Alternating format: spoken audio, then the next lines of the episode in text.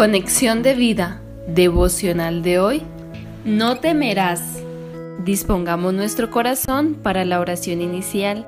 Padre, no temeré lo que me pueda hacer el hombre o ante las noticias de desesperanza del mundo. Guardo en ti mi confianza y mi refugio está en lo que tú dices, no en lo que otros dicen. Amén. Ahora leamos la palabra de Dios. Isaías capítulo 55 versículo 11. Así será mi palabra que sale de mi boca. No volverá a mi vacía, sino que hará lo que yo quiero y será prosperada en aquello para que la envíe. Salmos capítulo 23 versículo 4.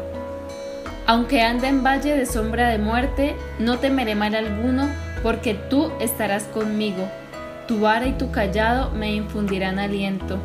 La reflexión de hoy nos dice, el que teme al Señor no tiene nada por qué temer, ni a las circunstancias difíciles de un mundo caído, ni a las amenazas del hombre, menos a las enfermedades, ni por supuesto a la muerte. Porque el que cuida de nosotros es el Señor de la vida, el que venció a la muerte misma y se levantó para darnos vida en abundancia. Juan 10:10 esta vida abundante no se trata de riquezas, lujos o excesos, no es comida ni bebida, sino justicia, paz y gozo en el Espíritu Santo. Romanos 14:17 Recordemos que estamos en este mundo para anunciar las virtudes de aquel que nos amó y se entregó por nosotros. Esa es nuestra misión. Si partimos del mundo será ganancia, pues estaremos en su presencia. Si nos quedamos, que sea para vivir para Cristo. Así que no debemos intimidarnos por las cosas que ocurren en el mundo o por las que hacen aquellos que se oponen a la verdad del Evangelio.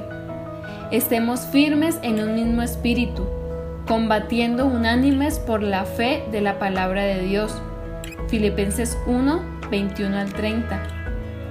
Tengamos toda seguridad que el Señor de señores está con nosotros siempre, hasta el último día, hasta el fin de los tiempos. Mateo 28:20. En todo lugar, Él nos infunde aliento, renueva nuestra fuerza y como buen pastor con sus ovejas, con su vara direcciona nuestra vida y con su callado nos protege de todo mal. Por lo tanto, no tiene ningún sentido guardar temor alguno. Visítanos en www.conexiondevida.org. Descarga nuestras aplicaciones móviles y síguenos en nuestras redes sociales